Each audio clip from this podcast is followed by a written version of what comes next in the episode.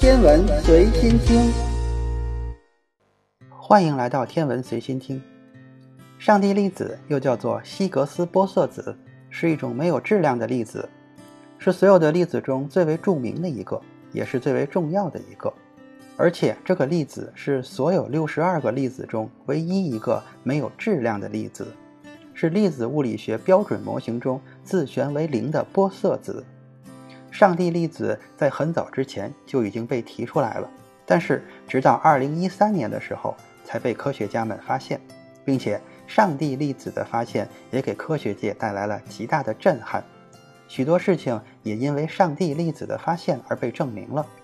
对于科学家进一步研究宇宙提供了新的手段。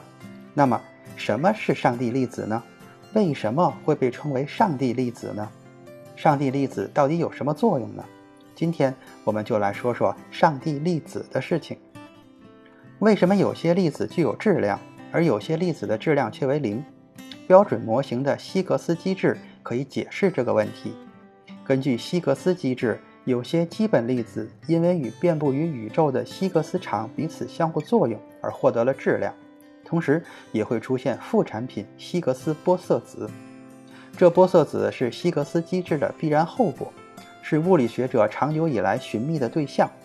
假若实验证实希格斯玻色子的存在，就可以给希格斯机制极大的肯定，特别是对于为什么有些基本粒子具有质量这种问题的解释。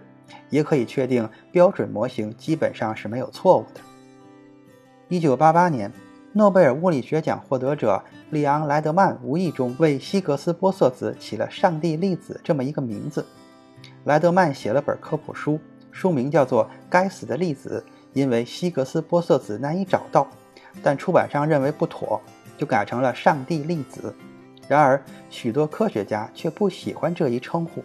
因为他过分强调了这粒子的重要性和宗教化，希格斯本人也不喜欢这种称呼。他说：“虽然我本人不信教，但是我觉得不应该用‘上帝’这样的字眼儿，因为这有可能会让一部分人觉得受了冒犯。”有意思的是，当别人提到希格斯玻色子时，希格斯总是诚惶诚恐，因为他觉得不配用自己的名字命名这种粒子。